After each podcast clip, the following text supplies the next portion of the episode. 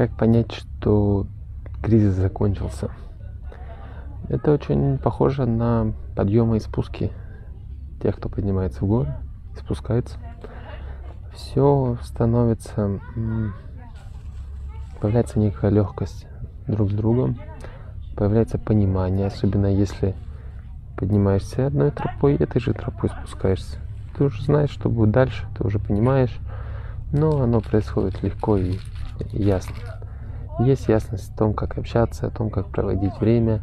Э, в общем, все то, чего не было до этого тяжелого момента в отношениях.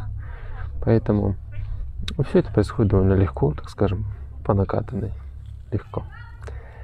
Э, Еще очень важный момент, как понять, что все закончилось, это признание того, что совершалось неправильно.